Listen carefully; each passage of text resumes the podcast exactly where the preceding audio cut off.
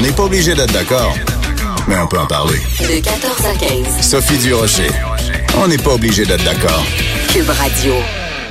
Alors, le roman euh, Notre-Dame de Paris, bien sûr, ce chef-d'œuvre à propos d'un chef-d'œuvre, un chef-d'œuvre de littérature à propos d'un chef-d'œuvre architectural.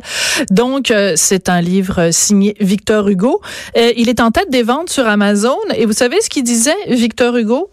L'État chez lui, l'Église chez elle. Donc, déjà à l'époque, il était croyant, mais aussi laïque quand même assez intéressant de penser à ça. Alors euh, tiens un petit un petit euh, coup dans le nez pour ceux qui euh, pensent qu'on peut pas être à la fois croyant et laïque ou qu'on peut pas s'émouvoir de Notre-Dame de Paris et de son incendie et être à la fois en faveur de la laïcité. on va parler avec Jamila Benhabib parce que il y a justement en réaction à l'incendie à Notre-Dame de Paris une ex-candidate de Québec solidaire Eve Torres qui est elle-même musulmane et qui porte le voile, qui a eu une réaction complètement euh, gnochonne à l'incendie de Notre-Dame de Paris. Puis c'était important euh, d'en parler parce que Jamila Benhabib connaît bien le personnage. Bonjour Jamila, comment vas-tu? Bonjour, bonjour, ça va bien, merci. Oui, alors... Euh, qui est cette Eve Torres qui a euh, tenu des propos? En fait, on va peut-être rappeler d'abord la blague qu'elle a faite. Euh, elle a dit bon, euh, c'est ça qui arrive en fait quand tu interdis aux gens de porter des signes religieux. Leur ami imaginaire se venge.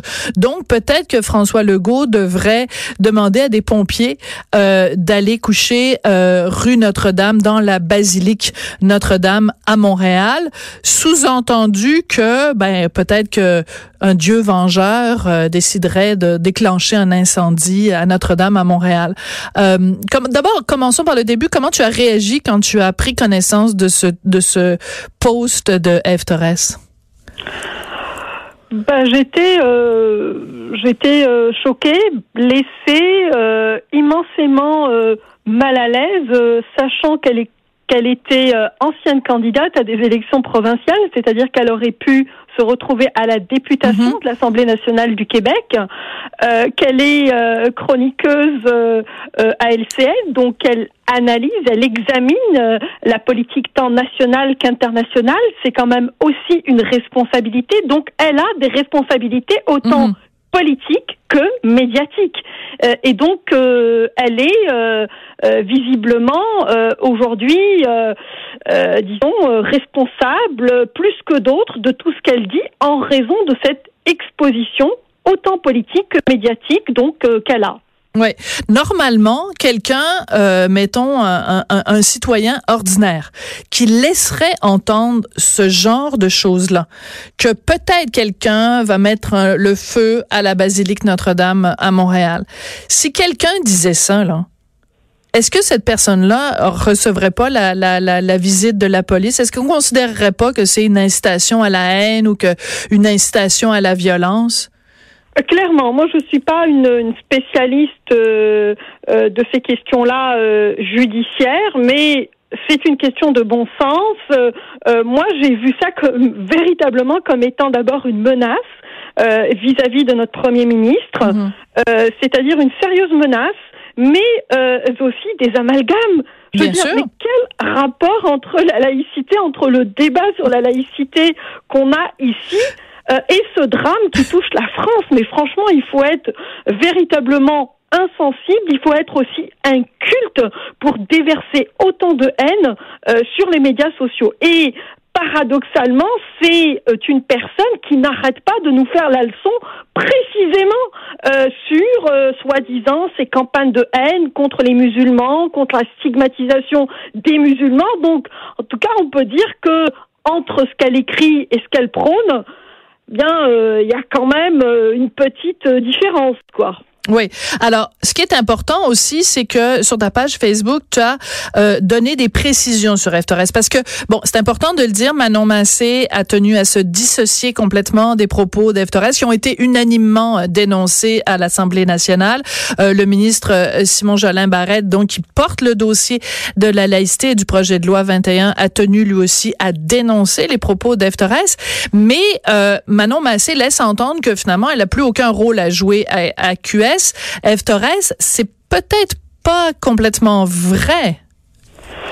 Ben, en réalité, moi, j'ai ben, j'ai euh, plus de questions aujourd'hui que de réponses parce Ouais. que euh, Eve Torres a participé euh, à une euh, rencontre publique qui a été tenue au Centre communautaire musulman de Montréal tenue par l'imam donc du Hezbollah Alice Betty euh, dimanche dernier donc euh, avec la participation de Charles Taylor de Ruba Gazal de Québec solidaire et de France Benjamin euh, député du PLQ elle y a pris euh, donc euh, la parole. Et c'est euh, extrêmement intéressant ce qu'elle a dit, ce qu'elle a évoqué dans ces quelques minutes donc de prise de parole où là elle a dit qu'elle appartenait donc à un collectif de Québec solidaire, que ce collectif-là était euh, important, qu'il faisait un travail précisément en direction euh, des crimes haineux euh, et de l'antiracisme. Ce collectif d'ailleurs s'appelle le collectif pour l'antiracisme, le collectif antiraciste et décolonial, donc c'est dire, et ce collectif-là a un lien direct avec les députés de Québec solidaire et avec l'ensemble des instances du parti.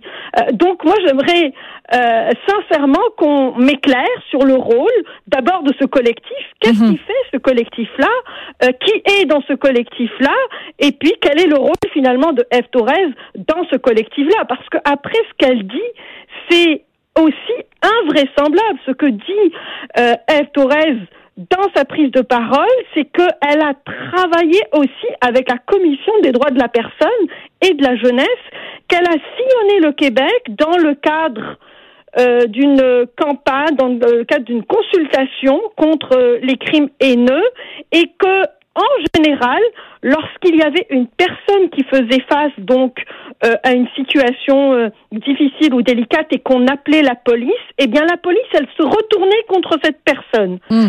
Alors, euh, disons, les accusations qu'elle porte contre la police euh, sont très graves. Et Mhm. moi, ce que je veux savoir aussi, c'est quel rôle elle a joué à la Commission des droits de la personne. Ben oui. Euh, comment se fait-il que la Commission des droits de la personne l'a engagée? Elle l'a engagée pour faire quoi exactement? Pendant quelle période? Et ainsi de suite. D'ailleurs, je vais écrire à la Commission des droits de la personne Ah oui. pour euh, demander, donc pour poser de simples questions, parce que c'est un organisme public, il nous doit des comptes. euh, euh, je veux dire, euh, euh, il, il, il est là. Euh, il a une certaine responsabilité vis-à-vis de nous. Et donc, s'il engage une personne qui tient un tel discours, ça veut dire que lui-même entretient un tel discours qu'on a aujourd'hui au Québec une police raciste. ça, ça va aussi dans le même sillage donc de ces propos qu'elle a tenus dans cette euh, même prise de parole où elle parle donc de Monsieur Tout le Monde, vous savez là le Québécois moyen, c'est-à-dire Monsieur Gaétan. Puis bon, Monsieur Gaétan, c'est pas un type très sophistiqué. Ben non, c'est sûr. là, Nous, les Québécois, on est euh, des ploucs, ouais.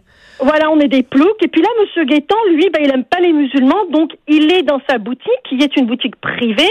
Et puis il lui suffit de prendre le téléphone pour appeler la police, pour dire euh, il y a un musulman, voilà, dans euh, ma boutique. Alors je sais pas, ça, ça veut dire quoi Mais ça c'est ça sort d'où, ça? Je ne sais pas. Écoutez, moi je suis sincèrement euh, euh, estomaquée par ce degré d'abord de confusion, de mauvaise foi, d'amalgame. Je veux dire, si quelqu'un est dans sa boutique et qu'il appelle la police pour dire oui, il y a un musulman dans ma boutique, et puis, et puis, je veux dire, est-ce que la police va venir arrêter le musulman? Est-ce que c'est Mais ça qu'on veut faire croire Ben non, c'est pas ça, le Québec. Voyons. Non, C'est- mais franchement, et est-ce que est-ce que le, le, le, le Québécois moyen est stupide à ce point pour avoir des réactions primaires, comme elle le dit, de cet ordre-là? Façon, Non, non, écoutez. Le Québécois Euh, moyen, le Québécois moyen est parfaitement capable de faire la différence entre islamisme et islam. Il est parfaitement capable de faire la différence entre l'islam politique et des citoyens musulmans, des, con, des concitoyens, euh, des, des, des, des, Québécois qui sont de confession musulmane. Il est parfaitement capable de faire la différence entre ça et des gens qui se réclament d'un islam politique. Il, il est plus intelligent que le crédit qu'on veut bien lui donner. Écoute, Jamila, il nous reste un tout petit peu de temps et je veux absolument qu'on parle de quelque chose qui, moi, m'a beaucoup euh, impressionné de façon positive. C'est que à Radio-Canada, où on, a- on accorde très très peu souvent la parole à des gens comme toi qui sont en faveur de la laïcité, ben on a, écoute, c'est quasiment euh, une, une, enfin, j'avais le goût de dire enfin, euh, à l'émission de Céline Galipo, on a donné la parole non pas à une, non pas à deux, mais à trois femmes qui sont musulmanes et qui sont enseignantes et qui sont au Québec depuis longtemps et qui sont pour la laïcité. Alors, on va en écouter un extrait, puis tu vas commenter après. Pour moi, en tant qu'enseignante à l'école, il n'y a ni synagogue, ni mosquée, ni église. Mon, euh, ma, le sanctuaire de l'école, c'est le cerveau. La laïcité, qu'est-ce que c'est pour vous? C'est de permettre le, mieux vivre ensemble, tout simplement, parce que c'est grâce à cette neutralité de l'État et de ses employés qu'on peut apprendre à vivre ensemble sans aucune distinction. Et puis la religion, ma foi, ben, ça fait partie de la sphère privée. Il ne faut pas qu'il y ait intrusion du religieux dans les affaires de l'État. Tout ce qui est institutionnel doit être incarné avec des personnes qui n'affichent pas leur religion. Il a la majorité. Waouh Fonce Tu as la majorité, c'est maintenant ou jamais. Alors, on a entendu donc la journaliste Catherine Kovacs et les trois enseignantes. Je tiens à dire leur nom parce que ce sont des femmes courageuses. Leila Ben Salem, Leila Lesbeth et Jamila Adar. Enfin! on leur donne la parole. Donc, qu'est-ce que tu en as pensé quand tu as entendu ça à Radio-Canada? Euh, ben, écoute, euh, disons euh, un grand soulagement Oui. qu'enfin, qu'enfin, une parole aussi pertinente, Mm. aussi profonde, qui nous rappelle le mandat de l'école, qui nous élève à l'humanité, qui nous Mm. élève à la culture, qui nous élève à l'émancipation individuelle, sans et collective, sans pour autant dénigrer les religions, sans pour Bien autant sûr. combattre les religions, comme tu l'as si bien dit dans ton introduction. Il est tout simplement question de la distinction entre les espaces, c'est-à-dire l'espace privé et l'espace public, et de la mission de l'école, cette école salvatrice, cette école que l'on veut indépendante des rivalités religieuses, mais aussi des rivalités idéologiques et des rivalités euh, politiques.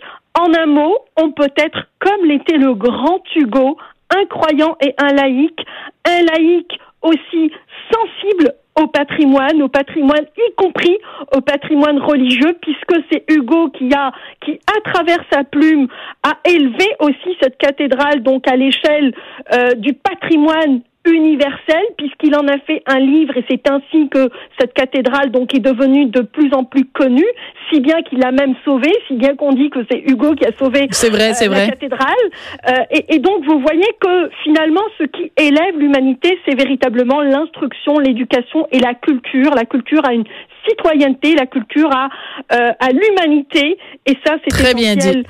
Euh, Très bien dit. l'école. Eh, merci beaucoup, Jamila. Et euh, on rappelle pour ceux qui n'ont toujours pas compris que je pense que le témoignage de ces trois femmes, c'est bien la preuve que la laïcité n'a rien à voir avec la peur de l'autre. Arrêtez de nous savonner les oreilles avec ça. Ça n'a rien à voir. Et si vous continuez à penser ça, écoutez donc en boucle l'entrevue que que qu'on vient de diffuser, dont cet extrait de, de Radio Canada. Jamila, merci beaucoup. Merci infiniment. Et bonne Ciao. suite, Bye. Jamila Benhabib, donc euh, auteure et féministe et pro-laïcité. Après la pause, Vincenzo Guzzo.